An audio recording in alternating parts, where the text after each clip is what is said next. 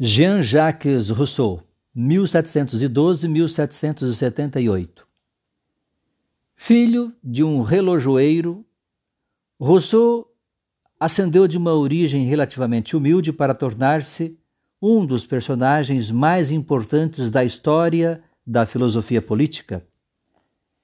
Em sua obra mais importante, O Contrato Social, defendeu a criação de uma sociedade ideal em que o homem seria finalmente libertado de suas correntes. Desconfiança da civilização.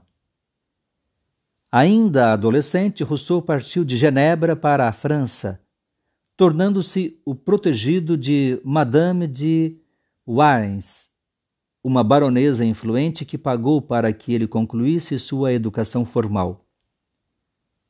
Sua primeira grande obra filosófica discurso sobre as ciências e as artes, rendeu-lhe o prestigioso prêmio de ensaio da Academia de Dijon, depois do qual ele rapidamente se sobressaiu como um personagem de liderança nos círculos intelectuais franceses. Rousseau desgostava e desconfiava profundamente da forma como a sociedade supostamente civilizada evoluíra e condenava o que, a seu ver, o homem se tornara em consequência disso. O homem nasce livre, escreveu, e em toda parte é posto a ferros. A civilização não era uma força para o bem, como praticamente todos os seus contemporâneos acreditavam era positivamente perniciosa. Ele considerava que o homem, em estado de natureza, era um nobre selvagem. Homens em tal estado não conhecem o bem ou o mal, mas apenas sua independência. A serenidade das suas paixões e sua ignorância do vício os impedem de fazer o mal. Ele reconhecia ser impossível voltar o relógio. As coisas tinham ido longe demais para isso. Mas o que, ele se perguntava, poderia ser feito para libertar a humanidade dos grilhões psicológicos de uma civilização corruptora? O contrato social. Rousseau acreditava que a resposta era óbvia Encontrar uma forma de associação que defenda e proteja a pessoa e os bens de cada associado com toda a força comum e pela qual cada um, unindo-se a todos, só obedece a si mesmo, permanecendo assim tão livre quanto antes.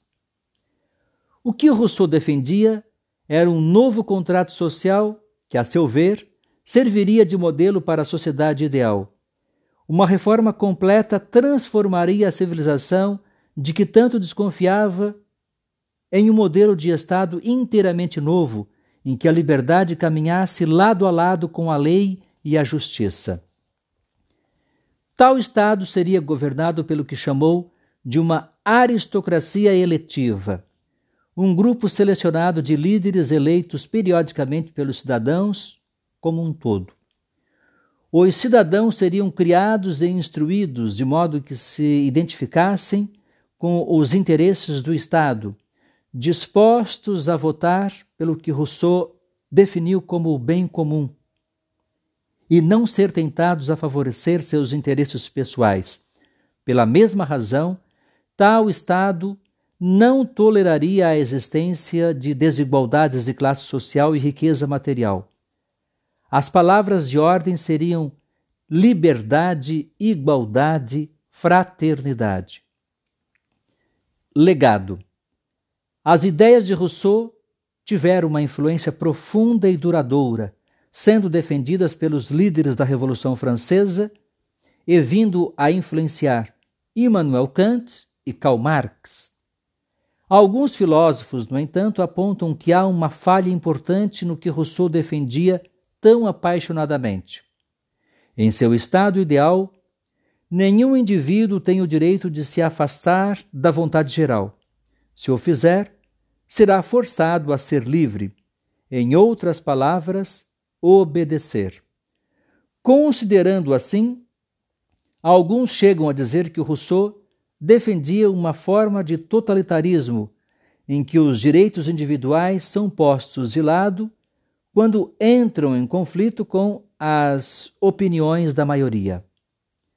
Biografia: Nome Jean-Jacques Rousseau. Nascimento: 1712. Local: Genebra. Nacionalidade: Suíço. Fatos principais: A filosofia de Rousseau criticava profundamente a sociedade, sustentando que, embora os seres humanos sejam essencialmente bons por natureza, são corrompidos pela evolução da civilização.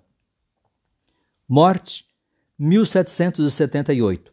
Obras principais: Discurso sobre a origem e os fundamentos da desigualdade entre os homens. O contrato social e Emílio ou da educação.